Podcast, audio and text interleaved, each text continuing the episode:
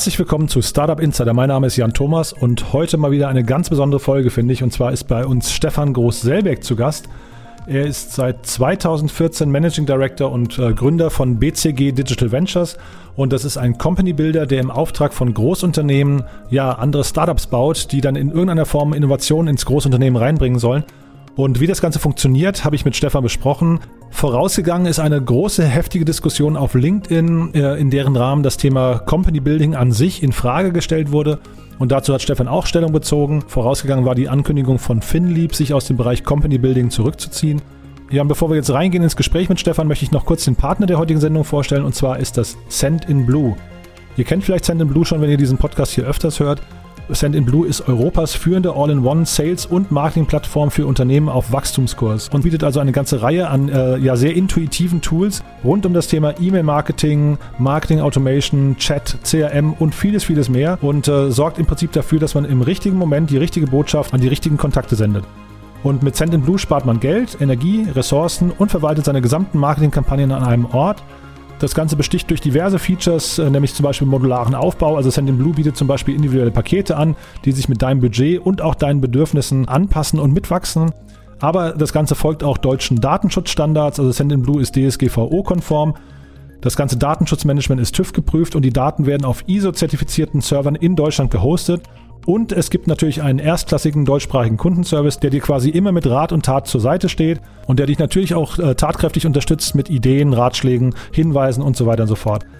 Und falls ihr also euer Marketing auf das nächste Level heben möchtet, dann ist wahrscheinlich die kostenlose Send in Blue Academy genau das Richtige für euch, denn dort werdet ihr in nur vier Stunden zum E-Mail-Marketing-Profi ausgebildet bei erfolgreichem Abschluss gibt es ein Zertifikat für euren Lebenslauf und das Ganze, wie gesagt, kostenlos. Könnt ihr euch anschauen unter de.sendinblue.com-academy. Ich wiederhole nochmal, de.sendinblue.com-academy.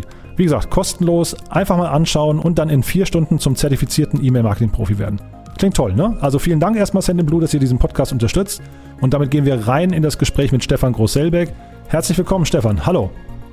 Hallo, freue mich sehr hier zu sein. Ja, ich freue mich auch sehr. Ähm, Hintergrund ist, äh, dass wir jetzt so spontan gesprochen oder sprechen, dass es auf LinkedIn eine große Debatte gab über Sinn und Zweck vom Thema Corporate Company Building. Mhm. Und das Ganze war losgetreten aufgrund des, ja, ich glaube, für, meist, für die meisten von uns überraschenden äh, Rückzugs von FinLeap hier aus Berlin, mhm. aus dem Bereich äh, Company Building. Das wird wahrscheinlich so ein bisschen der rote Faden sein für heute, aber bevor wir jetzt äh, da sofort einsteigen, sage ich erstmal, stell dich doch mal vor, weil du hast ja einen super, super spannenden Werdegang. Ja, also ich bin, wie du gesagt hast, ähm, Managing Partner heißt es bei uns von, von BCG Digital Ventures. Wir sind eine Tochtergesellschaft von BCG und wir machen äh, Company Building in Partnerschaft mit, mit Unternehmen, mit Corporates, mit in der Regel großen Konzernen oder großen Mittelständlern. Das mache ich jetzt seit na, fast sieben Jahren. Ähm, habe im Sommer 2014 ähm, als Mitarbeiter Nummer eins unser Geschäft hier in Berlin aufgebaut ähm, habe in den ersten vier Jahren also das Berlin-Geschäft geleitet und äh, jetzt seit fast drei Jahren bin ich global für unser Geschäft verantwortlich. Ich habe ähm, einen Großteil meiner meines Berufslebens auch in der also im Tech-Umfeld verbracht. Ich war ähm, bei eBay lange, sieben Jahre lang in verschiedenen Rollen. Ich habe das Deutschland-Geschäft von eBay geführt, habe zeitweise das China-Geschäft von eBay geführt. Dann war ich vier Jahre lang CEO von Xing ähm, und in grauer Vorzeit war ich mal bei, bei Pro7 Sat 1. Das war so zu den ähm, Zeiten der ersten großen Blase und habe da das äh, Nicht-TV-Geschäft von, von Pro7 Sat 1 geführt. Also damals schon, was es damals schon an mobilen und Webangeboten gab und so weiter. Also bin schon ziemlich lange dabei mhm. und immer in diesem Technologieumfeld gewesen. Und bist promovierter Jurist, das ist ja auch nochmal spannend. Das stimmt, ja, ja, ja das stimmt. Das ist dann noch länger her. Also ich äh, habe aber nie als Jurist gearbeitet, ja. sondern habe dann sehr früh immer das Gefühl gehabt, dass die die Mandanten, mit denen ich dann gesprochen habe, einen spannenderen Job äh, hatten als ich und dann habe ich sozusagen die Seiten gewechselt. Mhm. Kannst du uns mal erzählen, wo, also BCG Digital Ventures, ihr macht das jetzt seit 2014 gibt's euch, ne? Mhm, ähm, genau. Kannst du mal kurz in ein paar Eckdaten äh, einordnen, wo ihr gerade steht? Ja, wir haben, wie gesagt, vor knapp sieben Jahren angefangen ähm, und haben das Geschäft eigentlich parallel aufgebaut in USA, in Europa und dann mit ein bisschen Zeitverzug auch in Asien. Das ist also ein globales Geschäft. Wir sind äh, knapp 1000 Leute und haben ähm, ungefähr 150 ähm, von diesen Businesses in den letzten sieben Jahren aufgebaut. Mhm. Die 1000 Leute ist so ungefähr, äh, also ich habe einen Podcast mit dir gehört von vor zwei Jahren, da waren es glaube ich auch rund 1000 Leute. Das heißt, es ist so quasi euer Sweet Spot an Mitarbeitern. Da, da müsst ihr jetzt nicht mehr wachsen oder wollt nicht mehr wachsen oder könnt nicht mehr wachsen. Ich weiß gar nicht. Ja, ja doch. Also wir sind, wir sind in der Tat in den ersten Jahren sehr, sehr stark gewachsen. Mhm. Äh, und dann ähm, haben auch wir die Pandemie letztes Jahr gespürt. Ja, also das hat man natürlich schon gemerkt, dass sagen wir mal, viele Unternehmen, ähm, gerade in dem ersten Lockdown, der ja für viele Unternehmen viel einschneidender war als jetzt der zweite, weil es ja auch zu Produktionseinstellungen äh, und so weiter kam. Da haben halt schon viele auf die Bremse getreten, was, ähm, was Innovation angeht oder insbesondere was jetzt, sagen wir mal, Innovation angeht, die jetzt nicht sofort einen Return bringt, sondern wo du vielleicht ein paar Jahre investieren musst. Ähm, das haben wir schon gemerkt, hat unser Wachstum auch ein bisschen verlangsamt. Und jetzt ähm, sind wir, ähm, merken wir aber sehr, sehr stark, ähm, es boomt also wirklich gerade, dass das Thema ähm, Innovation wieder komplett auf der Agenda ist. Ähm, äh, und insofern erwarte ich auch wieder Wachstum. Aber letztes Jahr war das Wachstum deutlich verlangsamt. Das klingt so, als sucht ihr auch Leute. Habe ich jetzt nicht geprüft, aber klingt wahrscheinlich so, ne? Also das ist ein bisschen unterschiedlich, äh, wo du in der Welt du guckst, aber wir werden sicherlich im Laufe des Jahres weiter einstellen. Ja, das mhm. ist so. Mhm. Und ähm, Lass uns doch mal vielleicht, also du hast mir im Vorfeld ja schon gesagt, äh, du kannst über bestimmte Projekte einfach nicht reden. Das ist bei euch mhm. quasi so, oder über viele Projekte. Ne? Es gibt ein paar, über, da können wir, die sind bekannt, da können wir uns vielleicht genau. gleich zu austauschen. Ähm, aber lass uns doch mal vielleicht äh, den gesamten Prozess von euch mal durchgehen, weil ich finde das mhm. sehr spannend. Wie identifiziert ihr eigentlich Kunden, die für euch in Frage kommen? Ja, also da hilft uns natürlich der Umstand, dass wir Teil von, von BCG sind. BCG ist eine der ganz großen global aufgestellten ähm, Strategie- und Managementberatungen. Und ähm, dadurch haben wir, beziehungsweise hat BCG natürlich Zugang zu sehr, sehr vielen großen Unternehmen auf, auf sehr seniorigem Level. Also wir können sozusagen mit sehr vielen Vorständen ins Gespräch kommen. Und ähm, das ist meistens der erste, der erste Kontakt. Also ähm, da äh, über BCG ist dann ja vielfach auch bekannt über die die Partner, die dort tätig sind. Was sind so die Themen, mit denen diese Unternehmen sich beschäftigen? Und dann ist eben die Frage: Okay, gibt es da jetzt einen Ansatz, gemeinsam was auf die Beine zu stellen, gemeinsam ähm, äh, vielleicht ein neues Business aufzubauen. Und das ist meistens der erste Kontakt. Also der erste Kontakt kommt über, kommt über einen BCG-Kollegen und dann gibt es ein erstes Gespräch. Mhm. Jetzt macht ihr aber äh, Company Building, ne? Das ist ja, also mhm. ihr, ihr macht ja nichts anderes, verstehe ich. Das ist euer, euer primäres Thema. Genau, wir nennen das Business Building, okay. äh, nicht mhm. Company. Ja, das ja, machen wir mhm. deswegen, weil weil die die die Businesses, die wir bauen, also wir bauen immer Businesses. Insofern hast du recht, das ist unser Geschäft, das machen wir. Aber das führt nicht immer und in jedem Fall zu einer zu einer Newco. Das führt nicht immer zu einem Startup, sondern mhm. manchmal bauen wir auch ein neues Geschäft und das wird dann eben mit einer neuen Abteilung oder neuer Bereich oder ist eben integriert in, in, in bestehenden Konzernen. Weil, und das ist ja das Besondere bei uns, das unterscheidet uns von anderen Company-Bildern, wir bauen diese neuen Businesses ja immer in Partnerschaft mit einem, mit einem Unternehmen, mhm. mit einem Partner. Und, äh, und deswegen nehmen wir das Business Building, weil eben nicht in jedem Fall eine neue Company daraus wird. Ja, ich frage deswegen so genau, weil ähm, äh, letztendlich es, es ist ja quasi das Thema Business Building oder Company Building ist ja nicht die Antwort auf jedes Problem, aber jetzt kommt Absolut. ihr quasi mit einer Lösung. Jetzt frage ich mich, äh, wie, wie kriegt man das hin, dass entweder ihr identifiziert, der Kunde passt gar nicht zu uns, was passiert dann? Oder versucht ihr vielleicht auf der anderen Seite mit der Brechstange quasi eure Lösung da rein zu, reinzubekommen? Na, weder noch. Also, dass ein Kunde nicht zu uns passt, das, das, das, das kann sich heraus. Naja, also sagen wir mal so, dass das kann sich vielleicht äh, äh, herauskristallisieren, weil die andere Prioritäten haben oder mhm. weil man sie nicht mag. Das mag es ja alles mal geben, aber im Kern, das ist ja nicht so, wie wir da rangehen, sondern die mhm. Frage ist ja immer, gibt es Gibt es eine, gibt es eine, eine gibt es eine, eine Potenzial, gibt es einen Bereich, ähm, wo wir zusammen ein neues Geschäft entwickeln können? Weil es da, ähm, sagen wir mal, ein ungelöstes Problem gibt, das man mit Technologie lösen kann. Und, und das ist der zweite entscheidende Punkt, bringt unser Partner etwas mit, was dem neuen Business, was wir da bauen, gemeinsam einen Startvorteil bringt. Das nennen wir Unfair Advantage. Mhm. Ja? Also bringt, kommt da etwas, was der Partner mitbringt, was wir nutzen können, um darum herum ein neues Business zu bauen. So, das ist die Fragestellung. Mhm. Mit der gehen wir daran und natürlich finden wir da nicht jedes Mal was, aber genug, um eben im Laufe der Jahre 150 Businesses gebaut zu haben. Mhm, genau, über diesen Unfair Advantage wollte ich auch gleich nochmal im Detail mit dir sprechen, mhm. weil das ist wahrscheinlich ein, ein, sehr, sehr wichtiger Part bei der ganzen Geschichte. Absolut. Nichtsdestotrotz, ähm, vielleicht stelle ich die Frage nochmal anders. Auf welche Art von Problemen ist denn Company Building dann hinterher die Antwort? Company Building ist die Antwort auf die möglich oder die auf die auf die Fragestellung von Firmen, wie kann ich mit nicht inkrementeller äh, Innovation, also ich versuche das Wort Disruption zu vermeiden, weil das auch so ein Buzzword geworden ist, aber wie kann ich durch nicht inkrementelle Innovation neues Geschäft aufbauen? Das ist eigentlich die Frage. Weißt du, diese, diese ganzen etablierten Firmen, die sind ja groß und etabliert, weil sie sehr erfolgreich gewesen sind. Also die, die sind natürlich extrem gut in den Märkten, in denen sie unterwegs sind und machen in aller Regel da auch extrem gut Innovation. Das ist dann meist inkrementelle Innovation. Du machst das, was du immer schon gemacht hast, immer noch ein bisschen besser. Und ähm, so machen die ihr Geschäft. Wenn du aber nicht inkrementelle Innovation machst, und das kommt eben in den letzten Jahren, vor allem aus digitalen Technologien, muss ja nicht immer aus digitalen Technologien kommen, aber in den letzten Jahren war das eben oft so, dann tun die sich damit schwer und brauchen aber diese Innovation. Und dafür ist Company Building eine sehr gute Lösung, weil du auf diese Art und Weise eben ein, ein dediziertes Team ähm, hast, idealerweise sogar eben eine eigenständige Company, wo du das richtige Talent holst, ähm, das voll fokussiert ist, das auch eben anders arbeiten kann, als man das in so einer Konzernstruktur tut. Und auf diese Art und Weise treibst du Wachstum für dein Geschäft. Mhm. Wäre es denn, wär's denn ketzerisch zu behaupten, Stefan, dass äh, ihr eigentlich einem Konzern oder einem Großunternehmen lebenserhaltende Maßnahmen, äh, weiß nicht, äh, offeriert? Also ist es nicht vielleicht sogar, muss man vielleicht nicht sogar akzeptieren, dass ein Unternehmen irgendwann sich überlebt hat und einfach verschwinden könnte?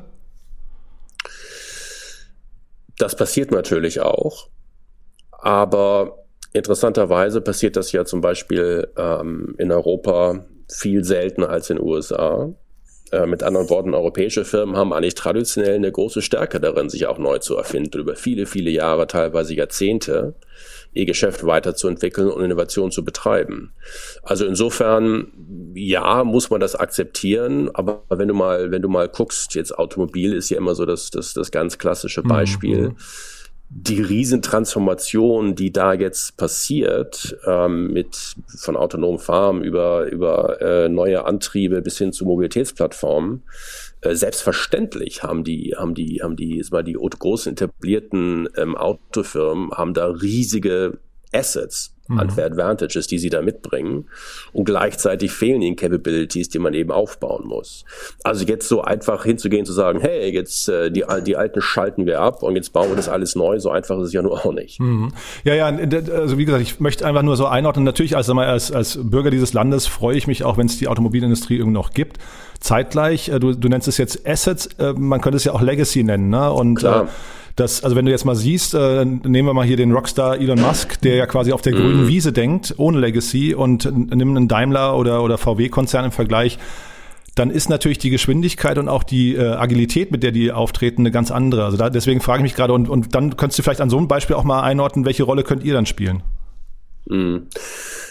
Also erstmal ist es natürlich so, und das ist ja auch die, der große, wenn du so willst, Nachteil, den wir in Europa haben, dass wir in den letzten 20 Jahren oder sogar länger, 20, 30 Jahren eben nicht ähm, so, ein, so ein Ökosystem aufgebaut haben, wie die Amerikaner das im Silicon Valley haben und wie das in China jetzt in, in, in, in Schallgeschwindigkeit aufgebaut wird, dass eben solche disruptiven ähm, neuen Konzepte eben von Null auf aufbaut. Das, das haben wir halt hier nicht. Ja?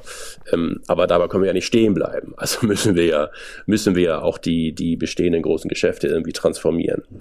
Und ähm, die Rolle, die, die wir dabei spielen können, ist, ist ähm, dass wir aufzeigen können, wie das geht und ähm, eben die, die Skills und Capabilities dazu mitbringen, aber eben auch ähm, die Risikobereitschaft, da eben mit ins Risiko zu gehen ich meine, jeder, der, der in diesem Startup-Umfeld aktiv, äh, tätig ist, der, der weiß, ähm, weiß der ein gutes Startup, das ist ja auch nicht, ich weiß nicht, äh, Tischfußball und Pizza-Pappe, äh, äh, sondern da wird ja auch nach bestimmten kannst du Prozesse nennen, ja, mhm. wird da gearbeitet. Ähm, da gibt's einfach, da gibt's einfach professionelle Arbeitsweisen mhm. ähm, und, und die kannst du eben mitbringen. Und die Leute, die da Erfahrung haben, es ist eben was anderes, ähm, ob ich Erfahrung darin habe, in einem, in einem großen Konzern eine Abteilung zu leiten oder ob ich die Erfahrung habe, von, von null ein neues Business, neue Plattform, neues Produkt aufzubauen, an den Markt zu bringen. Das kann man ja auch lernen. Ja, das ist auch, das ist auch Handwerk. Und ähm, da haben wir einfach ein ein super Team von Leuten aufgebaut, die Erfahrung darin haben. Und ähm, das bringen wir mit, unter anderem. Mhm. Ähm, bevor wir vielleicht gleich auf die Unterschiede nochmal zwischen der Struktur von Corporate Startups und, und sag mal, ähm, Startups, die einfach gegründet werden, also mhm. ich sag mal den richtigen Startups ähm, äh, kommen, äh, vielleicht nochmal noch mal den äh, Schritt zurück. Äh, ihr habt ja Hey Car mitgegründet oder, oder konzipiert. Das ist ja mhm. jetzt quasi, weil wir gerade über die Automobilgeschichte äh, oder Branche gesprochen haben, ist das ja vielleicht ein gutes Beispiel, um mal da zu erklären, welchen, welche Rolle kann so ein Hey Car in einem Konzern wie VW spielen. Jetzt hat sich auch noch Daimler irgendwann beteiligt, mhm. äh, was ich sehr spannend fand übrigens. Ähm, mhm. aber vielleicht kannst du auch mal sagen, was war da euer Leistungsversprechen? Wir haben in Partnerschaft mit VW diese Plattform Ende zu Ende aufgebaut und das war auch das Leistungsversprechen. Also wir haben ein, das, das Konzept entwickelt und das Konzept ist eben auf der anderen Seite ähm, Gebrauchtwagen Marktplatz, ähm, aber natürlich auch, das darf man immer nicht vergessen, für, für, für so einen Konzern wie VW ähm, letztendlich eine, eine Plattform, um mit den Endkunden überhaupt in Kontakt zu sein. Das ist ja im Automobilgeschäft gar nicht so selbstverständlich äh, und da Relationships aufzubauen. Ähm, und wir haben diese Plattform Ende zu Ende aufgebaut, einschließlich einen Großteil des Teams geheiert, das heute eben diese Plattform führt. Mhm. Das ist ja das, was wir dann eben machen. Also wir haben eben die Leute, die Erfahrung haben, sowas zu bauen und bauen das dann Ende zu Ende. Also das Produkt, ähm, die, die, die, ähm, die Plattform, ähm, die Marke, äh, die Operations, wie ein Starter es eben auch machen würde. Ja, muss eben alles, muss eben alles gemacht werden. Mhm. Aber der Markt, in dem die sich bewegen, ist ja so ein bisschen wie Auto One oder Auto 1, die jetzt gerade an die Börse gegangen sind. Ähm, Kannst du vielleicht mal anhand des Beispiels so, also du kannst ja natürlich nicht in Details gehen, aber ähm, vielleicht mal die unterschiedlichen Charakteristiken äh, mal, mal aufzeigen. Also wächst ein Unternehmen in einem Corporate dann genauso schnell oder, oder wächst es ganz anders oder muss es, wie, wie läuft vielleicht auch dieser Integrationsprozess? Das ist ja auch total spannend. Also das müsstest du jetzt eigentlich Leute von Haker spezifisch fragen, weil die können mhm. das natürlich viel besser beantworten. Aber ich sag mal so, dass ein gutes Beispiel für das, was ich vorher Unfair Advantage genannt habe, ist, dass wenn du als ähm, als als VW so eine Plattform an den Markt bringst, dann kannst du natürlich sehr, sehr schnell im Prinzip von Tag eins dafür sorgen, dass du große Mengen Inventory ähm, mhm. äh, also anzubieten hast auf dem Marktplatz. Und wie jeder weiß, der jemals einen Marktplatz gebaut hat, das ist mal ein, das ist schon mal ein Vorteil, wenn du das kannst, ja, mhm. weil das aufzubauen ist, ist eine der großen Herausforderungen. Ähm, also das, das ist ein Beispiel dafür, dass du da ähm, einen großen Vorteil hast und dir einen Startvorteil verschaffen kannst, wenn du es denn ansonsten schaffst, eben die, ähm, äh, die Geschwindigkeit äh, an den Start zu bringen.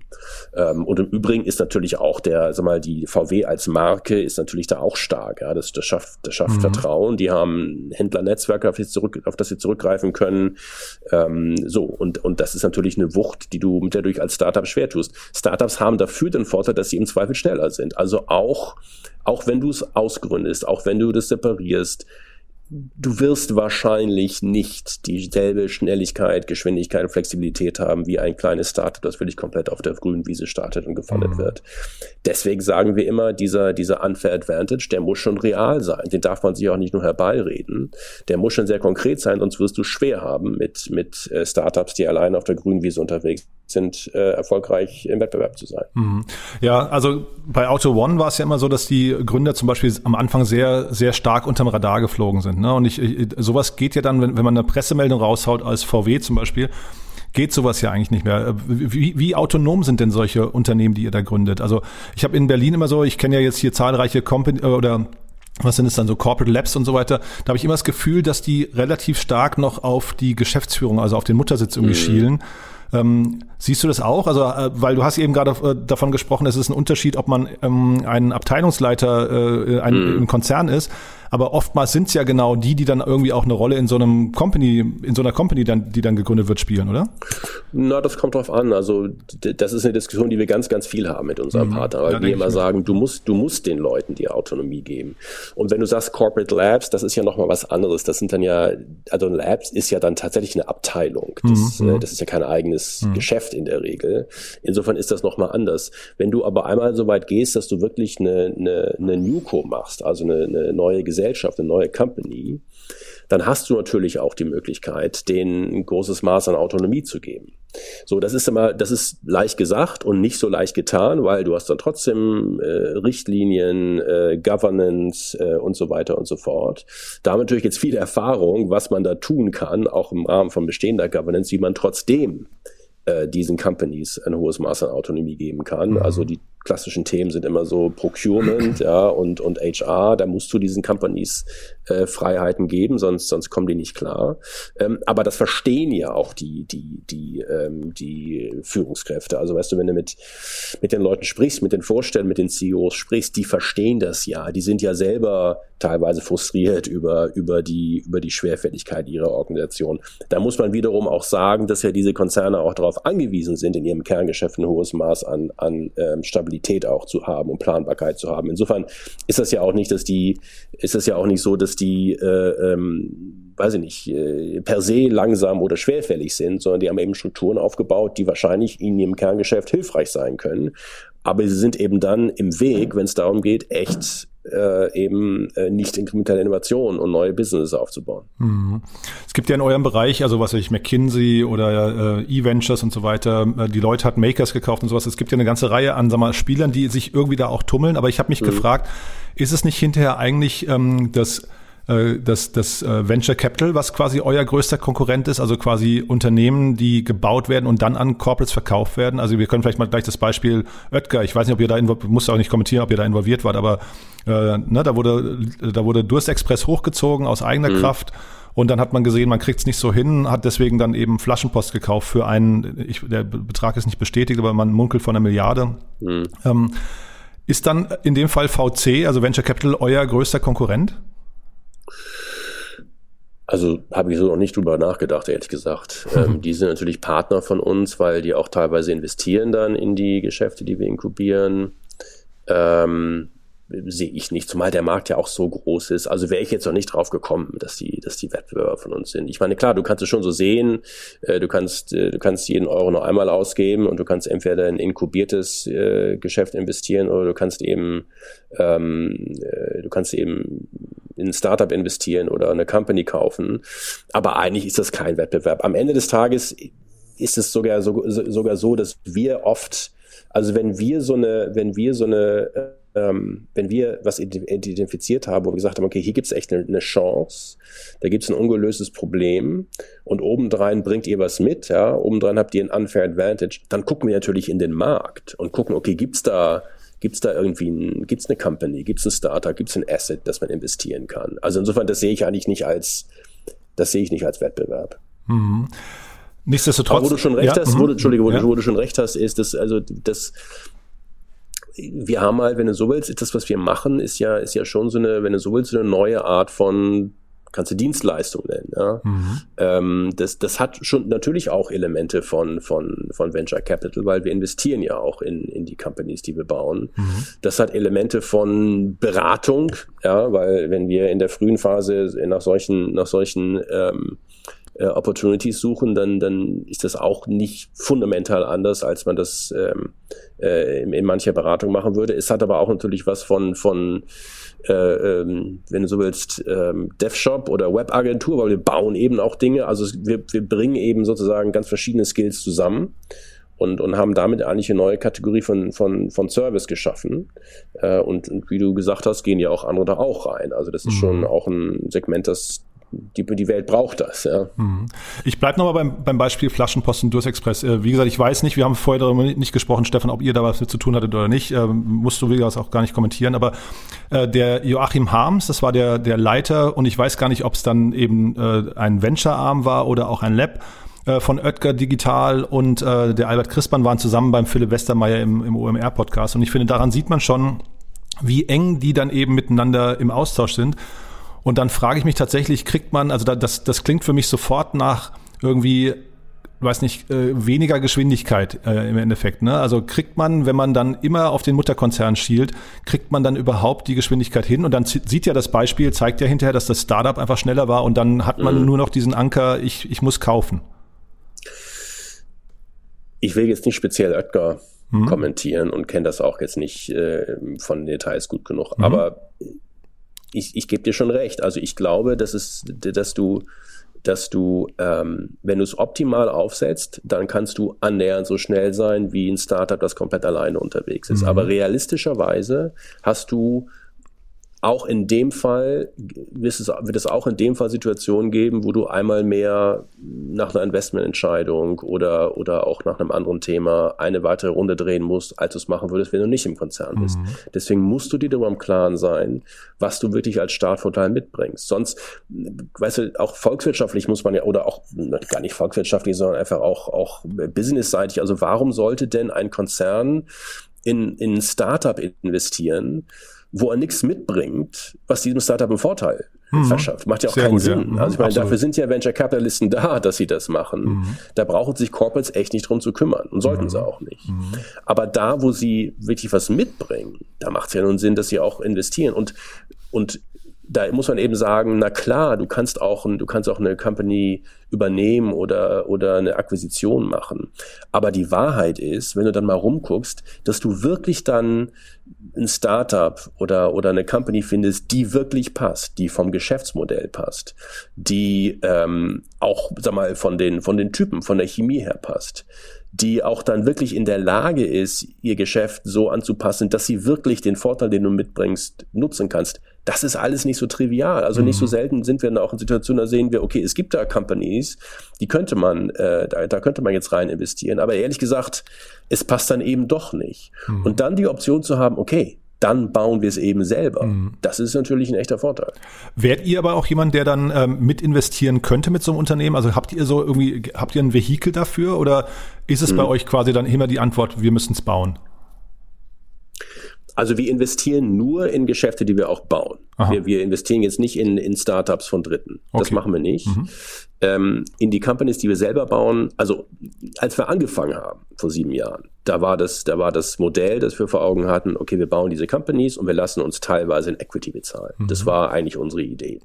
So, dann haben wir festgestellt, es gibt ganz viele Situationen, wo das so nicht funktioniert, weil der Partner aus verschiedenen Gründen uns kein Equity geben kann oder geben will. Also insbesondere dann, wenn du natürlich gar, gar keine, New, gar keine Newco schaffst, sondern ähm, das neue Business irgendwie integriert ist, geht's natürlich, geht's natürlich sowieso nicht. Und deswegen haben wir da die Strategie geändert und haben gesagt, es muss nicht immer Equity sein, aber wir gehen immer mit ins Risiko und lassen uns deswegen immer auch an der Upside beteiligen. Das kannst du durch Equity machen, das kannst du natürlich auch auf andere Arten und Weisen machen. Und insofern gehen wir immer mit ins Risiko oder quasi immer mit ins Risiko, aber nicht immer mit Equity. Wir haben global knapp 20, ähm, ein Portfolio von 20 äh, ähm, Beteiligungen, die wir, die wir halten an Business, die wir gebaut haben. Davon von ungefähr 150 Businesses. Also kannst du sehen, bei weitem nicht jedem äh, gehen wir in, in nee, kriegen wir Equity, ähm, aber ins Risiko gehen wir bei fast allen von diesen und haben deswegen auch eine, eine Beteiligung an der Upside. Mhm.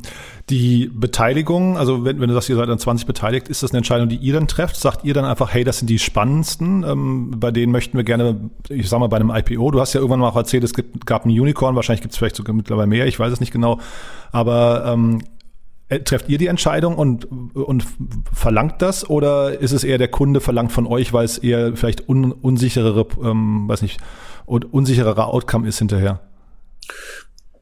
Was wir verlangen, ist, dass wir ähm, ins Risiko gehen können und entsprechend an der Upside äh, beteiligt werden. Das ist das, was wir wünschen mhm.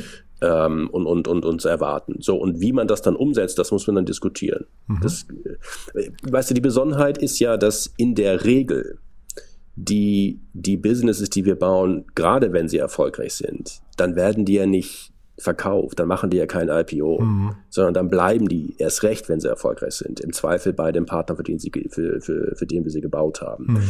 Das heißt, du hast sowieso nicht so ein, so ein, so ein Markt-Exit, mhm. sondern der Exit erfolgt dann an den Partner. Und weil das so ist, musst du dir sowieso früh im Prozess Gedanken darüber machen, okay, wie wirst du denn das Business mal bewerten am Tage des Exits? Mhm. Weil es gibt eben nicht wirklich einen Marktexit. Mhm. Und ähm, insofern macht es dann gar nicht so einen großen Unterschied, ob du dann wirklich eine Equity-Beteiligung machst oder ob du sagst, okay, wir müssen dieses Equity sowieso bewerten und dann können wir uns auch gleich äh, ähm, darauf einigen, dass wir in Abhängigkeit von den KPIs, die wir nutzen, um das Equity zu bewerten, äh, eben entsprechend bezahlt werden. Also, mhm. Also es war auch so ein Learning, ja, das haben wir dann gelernt und verstanden, dass das so ist. Ähm, aber das ist eben diese Besonderheit bei dem bei dem Corporate äh, Business Building oder Company Building, dass du da ja die Wahrscheinlichkeit, dass du da ein IPO hast, ist, ist extrem gering, weil der, der Partner macht das ja in der Regel auch aus strategischen Gründen und deswegen will er das Business dann behalten, gerade wenn es gut läuft. Also kein Cherry-Picking erstmal. Kein Cherry-Picking insofern, als wir, als wir, also uns ist es eigentlich egal, ob wir die Upside in Form von Equity kriegen oder ob wir die Upside in Form von einem anderen, einem KPI-basierten Upside kriegen. Das mhm. ist uns eigentlich egal. Dann lass uns mal, ich habe das hier auch stehen, die KPIs und auch, auch die Erfolgsmessung. Also wie könnt ihr denn hinterher bemessen, ob euer, sag mal, ob eure Mission, Mission accomplished ist. Ob, habt ihr das, wann habt ihr das gut gemacht, wann habt ihr es mittelgut gemacht und wann, wann hat es irgendwie gar nicht funktioniert? Also die, die abstrakte Antwort ist natürlich, indem du entsprechenden Asset gebaut hast, das, das entsprechend Wert äh, geschaffen hat ja, oder mhm. entsprechend bewertet wird. Aber es muss ja messbar so. sein, konkret irgendwie. Genau, ne? ja. und, und dann ist die Frage, wie ist das messbar? Und in dem Fall, wo es dann irgendwann doch mal eine externe Kapitalrunde gibt, dann hast du halt eine, eine Marktbewertung. Ähm, aber meistens gibt es nicht, weil meistens werden die ähm, Companies ja dann von dem Partner gefundet. Und dann musst du eben, musst du dich eben hinsetzen und gucken, was sind denn die KPIs, die Werttreiber sind. Also bei, bei Consumer-Geschäften ist es typischerweise eben ähm, irgendwelche User-KPIs. Also was weiß ich, bei dem Thema äh, äh Coop äh, oder bei, bei dem jedem Mobility Venture guckst du dir an, wie viele verkaufte oder bezahlte Rides hast du denn ähm, ähm, wie viele äh, Nutzer gewinnst du, wie viele zahlende Nutzer gewinnst du denn? Also das sind die typischen, sagen wir mal, KPIs, die du halt nutzt, um, um rauszufinden, ob dein Geschäft gesund wächst, bis hin zu ähm, auch natürlich umsetzen und Gewinn, die du irgendwie erzielen willst. Aber da musst du dich schon in jedem einzelnen Fall hinsetzen und, und gucken, was sind die Werttreiber für dein Geschäft. Mhm. Ähm, ist das hinterher eine schwierige Diskussion? Also äh, äh, musst du oft auf Vorstandsebene dann diskutieren und sagen, ja, aber es war doch erfolgreich? Mm, also, wenn du darauf hinaus willst, dass der Erfolg von diesen Corporate Ventures nicht immer so einfach messbar ist, wie das bei einem Standalone Venture ist, dann mhm. hast du recht. Das mhm. ist so. Also erstens, weil du halt die Marktbewertung nicht unbedingt hast. Ähm, und zweitens, weil es eben tatsächlich auch mal strategische Überlegungen gibt, ähm, sodass dann der, der Erfolg sich vielleicht irgendwo an anderer Stelle im Geschäft zeigt und nicht unbedingt in dem Business, was du, was du gebaut hast. Insofern stimmt das, also wenn das dein Punkt ist, gebe ich mhm. dir, äh, gebe ich dir recht. Mhm. Ähm, bin ich trotzdem in der Lage, äh, bei quasi allen drauf zu gucken und zu sagen, okay, das läuft und ist erfolgreich oder nicht? Ja, schon, klar. Weil ähm, äh, am Ende des Tages also erwarten natürlich auch die Partner, dass man, dass man den Erfolg messbar macht und das erwarten wir natürlich auch und du kannst es dann auch messen. Hm. Wo seid ihr denn eigentlich idealerweise aufgehängt? Wahrscheinlich ist es ja schon irgendwie Vorstandslevel, ne? Und dann hat man ja vielleicht auch damit verbunden das Problem, dass ein Vorstand auch mal wechselt, dass es eine Strategieänderung gab, dass irgendwie Markt, äh, weiß nicht, Marktdaten nicht so sind, wie man sich gewünscht hat. Deswegen muss man vielleicht irgendwie bestimmte Bereiche dicht machen. Leidet ihr oft darunter, dass ein, dass, dass ein Vorstand sich plötzlich, also zum Beispiel, dass er wechselt? Also äh, habt ihr das häufig, weil ihr, ich habe gesehen, zwölf Monate braucht ihr, um so ein Venture zu rampen und dann braucht man ja wahrscheinlich nochmal zwei, drei, vier Jahre, um zu beweisen, dass es funktioniert. In der Zeit passiert ja relativ viel bei so einem Corporate. Das gibt's natürlich weil es gibt es bei jeder strategischen Ausrichtung, die kann sich ändern und das gibt es bei uns auch. Das, das ist schon so. Also ähm, du kannst eine Entscheidung treffen, in einen bestimmten Bereich zu investieren und dann kannst du als, als Corporate kannst du die Entscheidung auch wieder revidieren und dann wird auch nicht unbedingt dann geguckt, ist denn das einzelne Business jetzt äh, ähm, ähm, erfolgreich gelaufen oder nicht, sondern ist die strategische Entscheidung die strategische Entscheidung und dann kann man so ein Asset auch verkaufen oder was immer man dann macht. Aber das gibt es schon. Klar gibt's das. Ähm, und das ist ja auch, äh, gibt ja noch viel Diskussion darüber, ähm, gibt es da genug langfristige oder wird da manchmal zu kurzfristig entschieden in den, in den Unternehmen im Management. Ähm, das, das gibt es natürlich, wie bei anderen strategischen Entscheidungen auch. Mhm. Wie, ähm, ihr seid jetzt rund 1000 Leute, sagst du, Stefan. Ähm, mhm. Wie bleibt ihr denn eigentlich innovativ? Weil ich sage mal, die Digitalbranche ist ja mit die schnellst drehende, ja. äh, weiß nicht, Branche, die man sich vorstellen kann. Da irgendwie Schritt zu halten mit 1000 Leuten, äh, halte ich für extrem schwierig oder, oder herausfordernd. Und zeitgleich, was macht ihr denn vielleicht da anders als Corporates? Weil die könnten das ja im Prinzip, wenn sie diese Magic Source irgendwie hätten, vielleicht auch. Also wir machen da sehr viel. Ähm, da wir haben einfach Leute, die auch darauf spezialisiert sind, äh, sich in bestimmten Themen, sag mal, äh, vorne mit dran zu sein und vorne mit dran zu bleiben und ähm, äh, unsere Teams entsprechend da äh, fit und auf dem Stand der Dinge zu halten. Ähm, das machen wir. Ähm, gerade rund um rund um verschiedene Technologien, wo wir wo wir tief reingehen. Ähm, das können Corporates natürlich im Prinzip auch machen. Es bleibt aber dabei, dass äh, das auch ein Stück weit einfach intelligente Arbeitsteilung ist. Du musst nicht jede Company muss jeden Tag ein neues Business von Null an aufbauen. Mhm. Ähm, dafür gibt es halt Spezialisten. Ja, aber es geht ja auch so um Marktverständnis. Ne? Also da, ja, da ja. Ne? also der Blick, mit dem ihr dann hinterher auf Märkte guckt und die Opportunities seht, weil also ihr liefert ja wie gesagt Antworten auf Probleme idealerweise. Ne? Und mhm. ähm, das erstmal irgendwie in einem in einem Corporate irgendwie auch zu ermöglichen. Das wäre ja schon, glaube ich, ein wichtiger Schritt auch für die Überlebens Überlebensfähigkeit von Unternehmen. Total. Also jetzt, wenn du fragst, wie machen wir das? Auch da haben wir natürlich einen riesen Vorteil, dass wir Teil von, von BCG sind.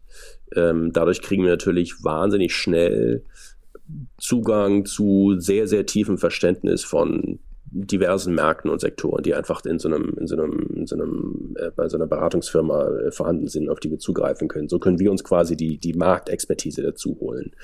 Was wir dann mitbringen, ist auf der einen Seite Technologieexpertise, ähm, aber natürlich auch so ein Verständnis von, okay, was, nach was für Problemen suchen wir und welche, wie sucht man nach solchen, nach solchen Problemen, nach solchen ähm, äh, Opportunities ähm, und, und haben dafür jetzt aus, aus den Jahren heraus auch Methodiken entwickelt, wie man das macht und wie man da eben schnell auch sich einen Überblick verschaffen kann und, äh, und anfangen kann, ähm, Experimente zu machen.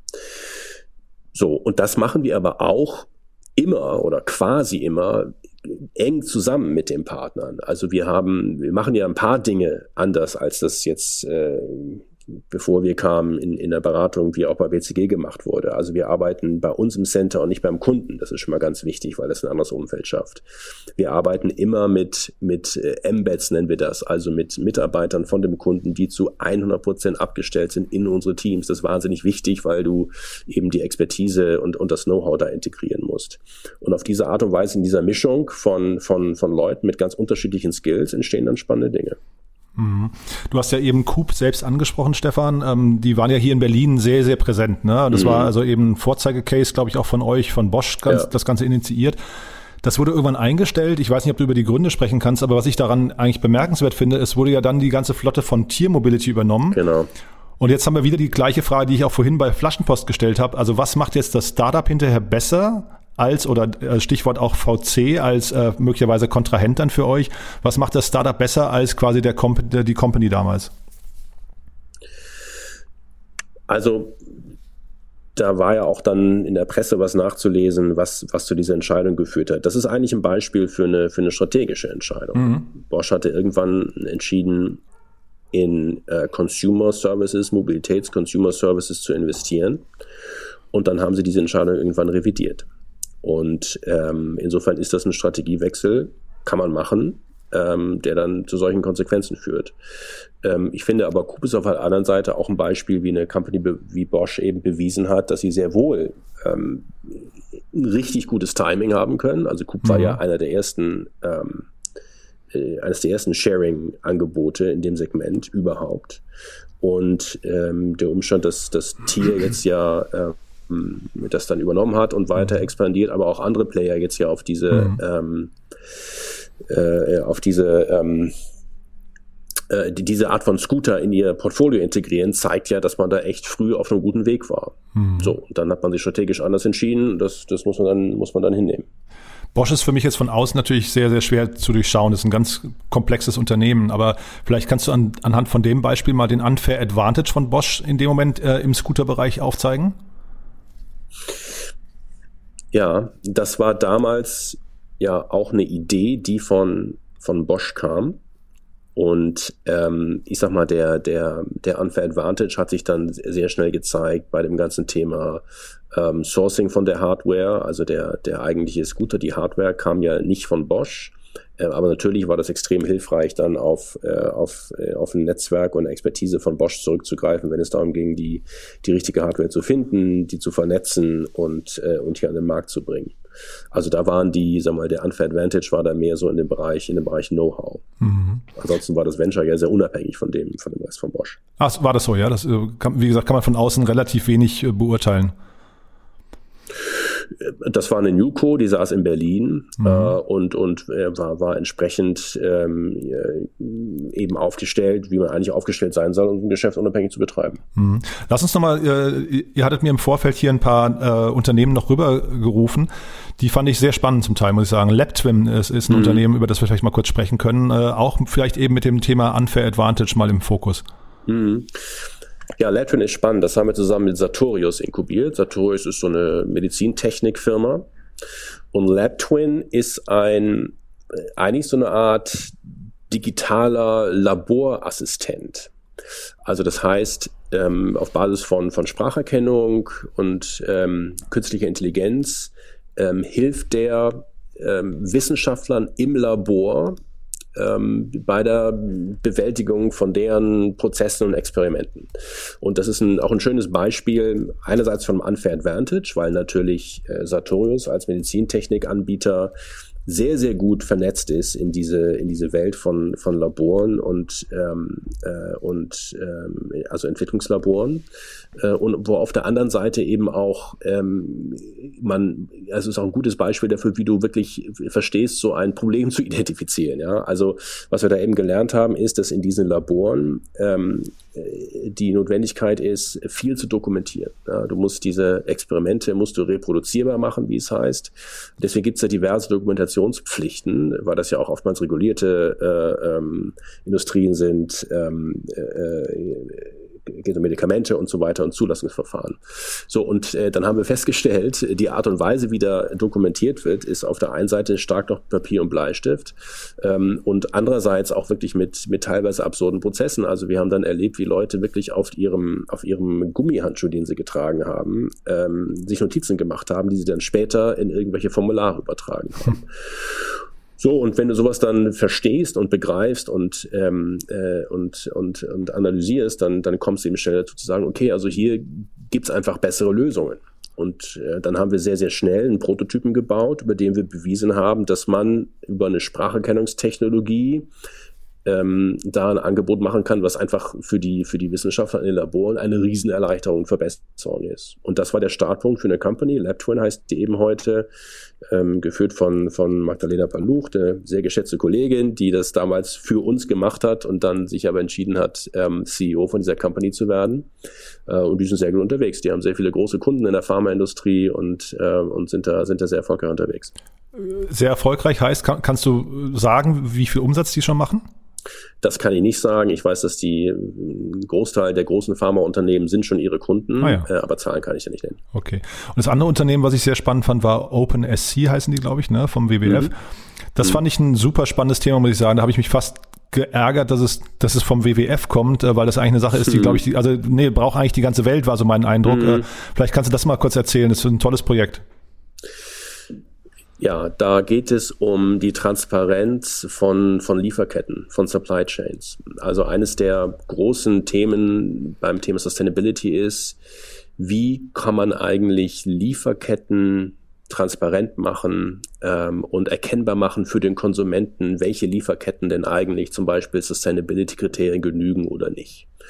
Und da setzt OpenSC an. OpenSC ähm, bietet eine Technologie an, ähm, wie du eine Lieferkette transparent machen kannst. Also das konkrete Beispiel ist, ähm, dass wir unsere Technologie implementiert haben ähm, mit einer, mit einer äh, großen äh, Fischereifirma, wo die Fische, die, äh, wo erstmal die, die Fischkutter getrackt werden. Also du kannst nachverfolgen, wo diese Fischkutter fischen. Das ist deswegen wichtig, weil es natürlich ähm, Gebiete gibt, in denen darf man aus Nachhaltigkeitsgründen fischen und es gibt Gebiete, da darfst du das nicht. Du kannst also auf diese Art und Weise über GPS in Verbindung aber auch mit, äh, mit verschiedenen Algorithmen, um das zu überprüfen, dass die wirklich da gefischt haben, wo sie behauptet haben zu fischen, kannst du also feststellen, wo ist der Fisch gefischt worden und dann wird der Fisch quasi noch auf dem Boot ähm, markiert und ist dann buchstäblich über die gesamte Lieferkette Ende zu Ende, bis er buchstäblich bei dir auf dem Teller liegt, ist der ähm, nachverfolgbar und deswegen ist es transparent, dass der eben nach Nachhaltigkeitskriterien, Nachhaltigkeitskriterien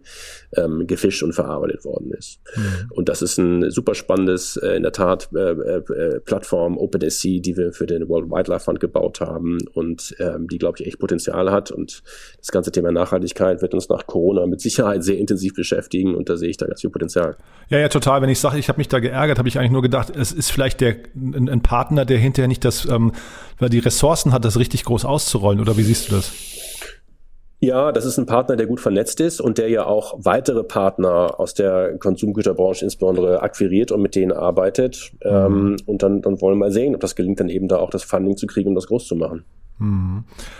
Ähm, mit, mit Blick auf die Uhr, äh, Stefan, weil wir jetzt schon über die Zeit sind eigentlich, ja, aber äh, es gibt noch eine ganze Reihe an, finde ich, äh, spannende Themen. Du hattest äh, dieser äh, in diesem LinkedIn in, diesem, in dieser LinkedIn-Diskussion hattest du äh, beigetragen, also du hast dich dann zu den Unfair Advantages dort geäußert ähm, und hast aber genannt, es gibt eben auch noch zum Beispiel Daten, die äh, Unfair Advantage sein können. Ist das zum Beispiel im Bereich äh, dann, weiß nicht, Gesundheitswesen, sind das solche, solche Bereiche, auf die du da schaust oder wo, wo spielen Daten noch eine große Rolle aus deiner Sicht?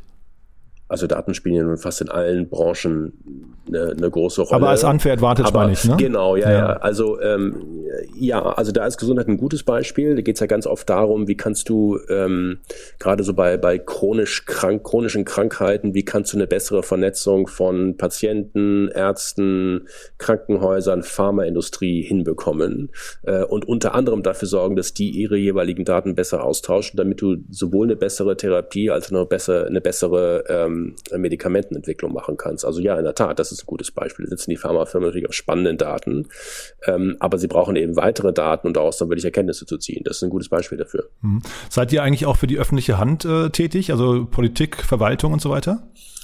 Wir haben an der Corona-Warn-App mitgewirkt. Hm. Okay. Ähm, ist das, also die, die hat ja jetzt nicht nur Lob bekommen, Stefan. Ne? Ähm, äh, vielleicht kannst du da mal kurz nochmal durchführen, was so die, die erfolgskritischen Elemente da waren.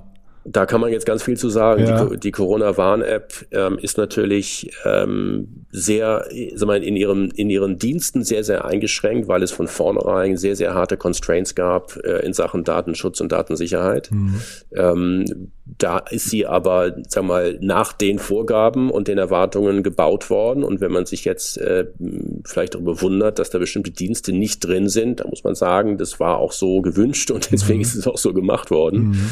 Äh, man muss aber schon mal sagen, du wirst weltweit keine andere Corona-Warn-App finden, die auch nur annähernd solche Download-Zielen hat wie die, äh, wie die äh, unsere Corona-Warn-App. Und insofern ist die, glaube ich, tatsächlich viel besser als ihr Ruf. Natürlich äh, kannst du dir alle möglichen anderen Dienste vorstellen, die man da auch hätte hätte integrieren können. Ähm, da kann man jetzt diskutieren, wäre das besser gewesen, ja oder nein. Äh, wenn du einfach guckst, was sollte sie machen und was macht sie, macht sie das echt ziemlich gut. Mhm. Ja, also ich erinnere mich dran, dass äh, es eine Diskussion gab, auch auf LinkedIn, dass sich eben Startup-Unternehmer geärgert haben, haben gesagt, wir hätten mit einem Zehntel des Geldes eine, eine bessere, eine bessere Lösung hinbekommen. Äh, liegt das dann daran, dass da jetzt eben, äh, ich glaube, SAP und Telekom waren das, ne, dort, die dort involviert waren, ähm, dass man quasi so viele große Leute an einen Tisch bringen musste? Du musst ja in so einem Prozess wahnsinnig viele Leute an einen Tisch bringen. Es reicht ja nicht nur SAP und Telekom an einen Tisch mitzubringen. Das ist ja am Ende des Tages ein politischer Prozess, wo es eine Vielzahl von, von Stakeholdern gibt, die alle auch aus guten Gründen, ja, es ist ein politischer Prozess, da mitreden äh, wollen und mitreden müssen und das absegnen müssen. Insofern ist es nicht so einfach äh, zu sagen, ähm, hey, das hätten ein paar Startups auch gekonnt. Auch die hätten diese Stakeholder managen müssen.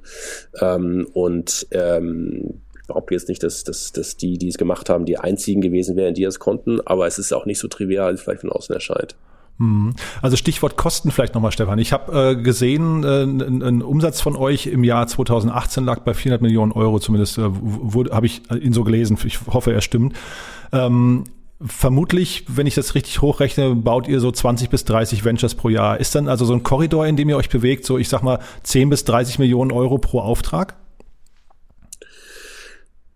Also, das ist jetzt viel zu, da sind jetzt ein paar äh, Unschärfen deiner Rechnung, so dass das so nein, Aber also ganz bewusst sogar, Stefan. Ja, ja, ist schon klar. Nee, also, äh, also Umsatzzahlen sage ich nichts zu und kommentiere ich auch nicht. Aha. Ich weiß jetzt nicht, wo du diese Zahl her hast. Ah, die war aus dem Manager-Magazin, ähm, aus dem Artikel so, von, ja, von, ja, ja. vor zwei ähm, Jahren, ah, vor einem Jahr, glaube ich. Ja. ja, nee, also es gibt, die Bandbreite ist groß. Ähm, aber ich sag mal, äh, äh, von den Investitionen, die du ja als, als, äh, als Corporate machst, um so ein Geschäft äh, aufzubauen, ist jetzt der Teil, der an uns geht, der, der geringste. Also Aha. du musst natürlich, wenn du ein 100 Millionen Geschäft aufbauen willst, und das ist ja mal das Minimum, dass es auch nur eine Relevanz hat für die, äh, für die meisten Player, musst du ja in so ein Geschäft substanziell investieren. Und da ist dann der Teil, den du uns investieren musst, ehrlich gesagt der kleinste.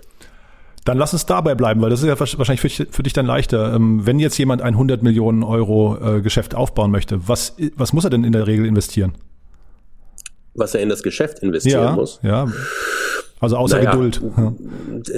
Das kommt natürlich extrem auf das Geschäftsmodell an. Ähm, aber für ein, für ein 100 Millionen Umsatzgeschäft wirst du in der Regel ein paar Dutzend Millionen Euro investieren müssen. Hm. Und also ist das, ist das vielen auch klar? Also, oder äh, beginnt da, da dafür, dafür sorgen wir, ja. dass das vielen klar ist. Das ist natürlich ein ganz wichtiger Teil der Diskussion. Es ist natürlich nicht mhm. damit getan, ein paar gute Ideen zu haben und es ist auch nicht damit getan, MVP zu bauen, sondern du musst natürlich dir schon von Anfang an überlegen, okay, was muss ich denn schaffen, mhm. äh, um hier ein Geschäft aufzubauen und was muss ich dazu investieren? Das, darüber reden wir natürlich sehr früh, weil das ist natürlich ein wichtiger, wichtiger Punkt. Mhm. Der Erik Weber von dem, vom SpinLab in Leipzig hatte so ganz stark vereinfacht gesagt, äh, dass sich im Prinzip alle großen Company-Builder in Berlin verändert haben und entweder zum VC oder zum Operational VC geworden sind. Äh, siehst du die Gefahr für euch auch da, oder ist das, ist es für euch gerade sogar gut, dass, dass die anderen sich verabschieden aus dem Markt? Also gut ist das nicht. Ich meine, wir reden über das Thema Innovation. Ja, also der, der, wenn du so willst, der Markt für Innovation ist so riesig. Also ich, ich freue mich darüber, wenn andere das auch machen, weil vor fünf, sechs Jahren mussten wir echt viele Gespräche führen, um überhaupt erstmal zu erklären, was wir eigentlich machen. Das müssen wir heute eigentlich nicht mehr, weil die, die, die, die Entscheider in Unternehmen verstehen, was wir machen und auch das wertschätzen. Insofern machen wir jetzt nicht Sorge darum, dass da irgendjemand, der jetzt vielleicht äh, da neu in den Markt kommt, uns Geschäft wegnimmt. Ähm, so die die was was ich in den Labs sehe ist dass sag mal die Notwendigkeit Innovation zu machen auch gerade Geschäftsmodell Innovation zu machen die ist ja weiter ungebrochen da. Ähm, ich glaube dass die die wichtige Frage diesen diesen diesen diesen Labs immer zu klären ist die ist äh, wie kommen Dinge rein ins Lab und wie kommen sie vor allem wieder raus aus dem Lab und werden dann von dem von der Geschäftsdivision oder von wem auch immer in dem Unternehmen übernommen und dann mhm. wirklich auch weitergetrieben. Das ist immer so die Herausforderung von den Labs. Also was geht rein und was kommt raus? Ähm, weil Labs setzen ja noch viel früher an als setzen ja typischerweise vor der eigentlichen Inkubation an.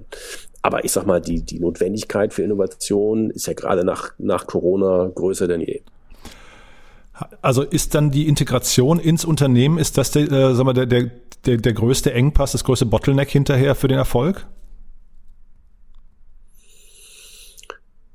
Das ist zumindest ein, ein wichtiger Punkt. Also ich sag mal, solche Corporate Startups, die haben genau dieselben Herausforderungen wie, wie andere Startups, nämlich Product Market Fit. Die meisten, wenn sie scheitern, scheitern die meisten an fehlendem Product Market Fit. Ähm, und, und das, das ist schon egal, ob du auf der grünen Wiese baust oder ob du Teil eines Corporates bist. Ähm, als Corporate hast du auf der einen Seite den, den Vorteil, dass du nicht ähm, ständig nach neuen oder, oder regelmäßig neue, neue Finanzierungsrunden machen musst, sondern du hast typischerweise einen Anker, Anker-Investor, der dein, der dein Geschäft auch fundet. Und dafür hast du auf der anderen Seite mit äh, den einen oder anderen, sag mal, ähm, äh, ähm, zusätzlichen Schleifen zu tun, die du drehen musst, weil du eben Teil einer größeren Organisation bist. Hat Vor- und mhm. Nachteile. Mhm. Ihr dürft euch wahrscheinlich nicht so häufig irren, ne? wie so ein, so ein VC oder wie ein Startup, weil, weil man sagt ja immer so, zwei von zehn kommen durch und werden richtig erfolgreich. Das ist wahrscheinlich eine Quote, mit der ihr euch nicht abgeben dürft, ne? das war von Anfang an unsere These, dass wir gesagt haben, wir glauben, dass wenn man wirklich genau hinguckt und wirklich dann baut und investiert, wenn man Unfair Advantage hat, dass man eigentlich eine Quote hinkriegen müsste, die deutlich besser ist als die klassische Venture Capital Quote. Und da sind mhm. wir auch äh, sehr gut unterwegs. Also knapp neun von zehn von unseren Businesses sind doch am Markt. Ähm, du hast schon gesagt, wir haben ein Unicorn im Portfolio, wir haben eine Company mit über 500 Millionen externe Bewertungen und wir haben, wir haben fünf, die jenseits von 200 Millionen oder jenseits von 100 Millionen sind. Und das sind ja nur die, die überhaupt externes Geld eingesammelt haben. Die meisten sammeln ja gar kein externes Geld ein. Also insofern sind wir, was den Erfolg unseres Portfolios angeht, eigentlich gut unterwegs. Super. Also ich habe hier noch eine ganze Reihe an Fragen, Stefan, mit Blick auf die Uhr. Das kriegen wir nicht mehr alles hin, aber ich glaube, wir haben auch einen guten Ritt schon gemacht. Ähm, es steht ja äh, im Raum, dass wir vielleicht noch eine Clubhouse-Session mal irgendwann machen, hat der Christoph Rädke initiiert ähm, oder zumindest ins, ins Gespräch gebracht. Vielleicht können wir das dann da nochmal fortsetzen und auch so ein paar Fragen, die noch offen geblieben sind, äh, vielleicht beantworten. Total wir, gerne. Haben wir denn aus deiner Sicht jetzt gerade was, was Dringendes vergessen, was du gerne noch mitgeben möchtest? Ach du, ich glaube, wir sind, äh, haben können alles noch vertiefen, ja, ja, genau. vermutlich, ja, aber ich glaube, wir haben einmal alles, äh, äh, alles grob abgearbeitet. Von daher gerne Vertiefung bei Gelegenheit und mhm. für heute soll es gut sein. Super, Stefan. Du, dann eine letzte Frage noch. Äh, ich weiß nicht, ob du dich dazu äußern möchtest, äh, und zwar Xing. Wie guckst du denn, ich meine, da warst du ja lange im Chefsessel. Wie guckst du denn auf Xing heute? Du, ich bin stolz darauf, Teil von der Xing-Geschichte gewesen zu sein, weil ich der Meinung bin, dass das äh, über die Jahre eine der echt guten deutschen Tech-Stories gewesen ist, die ehrlich gesagt nicht immer den Credit dafür bekommen haben, den sie eigentlich verdienen. Mhm. Ähm, und äh, aber aktuelle Geschäftsentwicklung, äh, dazu bin ich zu weit raus, um da was zu sagen zu können. Alles klar, Stefan.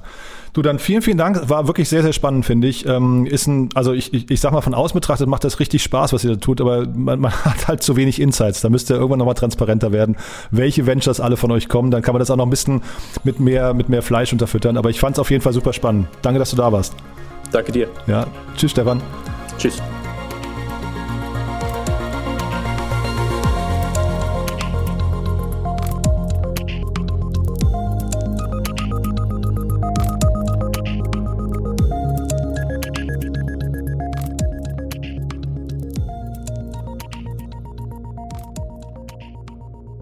Ja, so viel also zu Stefan Groß-Selbeck von BCG Digital Ventures. Und wie gesagt, wir werden wahrscheinlich eine Clubhouse-Session machen zu dem Thema. Das Ganze werden wir announcen in unserem täglichen Podcast und in unserem täglichen Newsletter, damit ihr das auch nicht verpasst. Ihr wisst ja, Clubhouse hat ja das Problem, man darf da eben nicht aufzeichnen.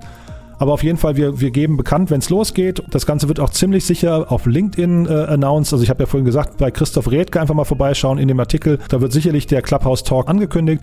Und ansonsten sage ich nochmal vielen Dank an Send in Blue. Wie gesagt, de.sendinblue.com-academy. Einfach mal vorbeischauen und dann gibt es einen kostenlosen Kurs, der euch in vier Stunden zum ja, zertifizierten E-Mail-Marketing-Profi ausbildet. Also kann man eigentlich nichts falsch machen, wenn euch das Thema interessiert. Ansonsten gerne mal weiterempfehlen. Äh, Send in Blue ist wirklich ein toller Partner, auch für uns. Deswegen vielen Dank nochmal und in diesem Sinne euch ein schönes Wochenende und bis dahin. Ciao.